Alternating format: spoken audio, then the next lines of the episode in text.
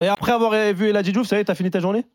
Alors bah évidemment que non parce que déjà il y a, y a l'after euh, mais j'ai on a aussi bah on s'est un peu renseigné sur le, les billets match quoi les Ah, stades vrai, vides vrai les, les sujet, tickets ça, Aurélien. ouais. alors vrai sujet alors déjà on a notre ami Bruno qui a la qui a la technique aussi avec nous à Abidjan euh, Qui qui, fait essaie de- d'a- d'acheter des billets Bah, bien sûr, pour je le profiter connais. un peu de la canne Je l'ai vu alors au sur le site de la CAF eh, voilà mais sur le site de la CAF c'est compliqué on est toujours en attente euh, donc on peut pas acheter de, de billets par contre au stade Oufouette-Boigny au, au Félicia à côté à Abidjan euh, le plus petit des deux stades d'Abidjan c'est possible d'acheter des, des tickets le, le jour du match mais j'ai aussi contacté une, euh, une supportrice camerounaise, donc à Yamoussoukro, alors qui est ravie de son expérience, mais c'est vraiment compliqué de, de- de se procurer des billets. Elle n'a pas pu en, a- en avoir pour l'instant pour le, le troisième match. Pour le premier match, elle a dû payer 20 000 francs CFA. Ça fait combien? 30 euros.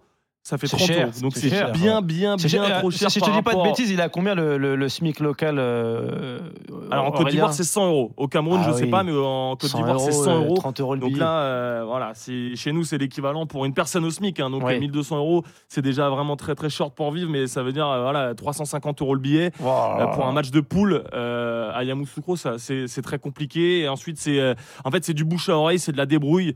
Euh, voilà, mais c'est vraiment très compliqué. Euh, du côté de la fédération ivoirienne, on demande aussi aux supporters ivoiriens de pas s'y prendre, de ne pas s'y prendre au dernier moment pour créer des embouteillages sur le site de la CAF ou Ah oui, aux- alentours du stade et de pas pouvoir euh, avoir accès au stade au, au dernier moment. Donc c'est peut-être pour ça euh, qu'il manquait des, des places, quelques places, même pour le match d'ouverture. Donc là, on va voir euh, jeudi.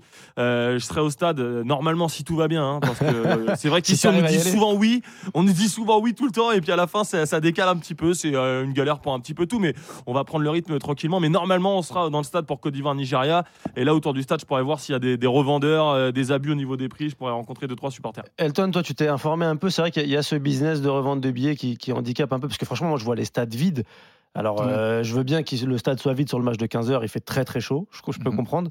Mais c'est vrai qu'on je pense qu'on est sur un vrai gate, là, un vrai problème autour de, de l'accès Ouais, au parce que stade. c'est vrai que nous, on a le prisme européen où il y a le ticketing électronique Ouais. donc, qui, est, qui est codifié depuis plusieurs années. C'est pas forcément le cas en Afrique où c'est davantage le physique qui prédomine. Donc, au moment de se déplacer euh, dans les stades, au moment de prendre des billets, bah, ça fait la part belle à des gens qui ont compris que la canne en Côte d'Ivoire représente un intérêt qui est très très important. C'est-à-dire qu'il y a le, j'avais entendu ça, c'était le directeur euh, notamment, bah, Oui, qui de, s'occupe de, de- la du- ticketing, ouais, sûr. Ouais, qui avait fait le pari justement d'avoir une canne de l'hospi- de l'hospitalité accessible notamment à des gens qui n'ont pas le moyen, qui n'ont pas le pouvoir d'achat pour acheter Même aux populations voisines, oui. Même aux populations voisines. Et d'ailleurs, euh, le prix des virages, c'est l'équivalent de 7 euros. Ouais. Donc, euh, ce qui n'est pas grand-chose, enfin, selon notre prix. Oui, Mais qu'à côté de ça, il y en a qui ont compris que en prenant ces tickets prends de manière 4-5, tu les revends, bien sûr. eh ben exactement, c'est un business, c'est un Ouais, business Ouais, qui fait que ouais. qui fait au- qu'aujourd'hui, eh ben, les principaux perdants, les principaux perdants, bah, sont ceux qui sont lésés, notamment les supporters qui veulent assister à ces matchs. Malheureusement, tout le monde n'est pas Ricardo Fati. Ricardo Fati, il est à Paris, il reçoit des coups de fil. Mais viens, j'ai des places pour toi. Ouais, tout le monde n'est pas Ricardo Fati. tu dévoiles tout. Comment. Oui. On va pas dévoiler des noms de gens qu'on connaît qui sont là-bas. Mais Ouais, Mais- notamment mais un messieurs, et Oussem, sur- sur- sur les- Aurel. sur les billets, euh, les reventes de billets autour du stade. Alors nous, euh, au Félicia, on n'a pas vu Ouais. euh, de revendeurs vraiment voilà, offensifs pour revendre leurs billets au dernier moment parce que, comme le disait Suspect 95, qui est une méga star du rap ici Oui. en Côte d'Ivoire, bah, je vous invite à écouter ses sons d'ailleurs sur, sur YouTube. Mais, mais quel intérêt d'avoir acheté euh, 50 billets si tu les vends pas au dernier moment? Ça sert à rien. Donc c'est invérifiable en fait de savoir. Pour l'instant, c'est un peu un, un mythe. J'ai parlé un peu avec des, des- des collègues ivoiriens aujourd'hui.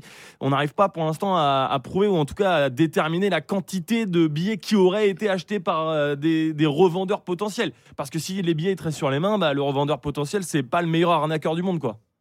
Très bien, Aurélien. Le revendeur potentiel, ce n'est pas le meilleur arnaqueur du monde.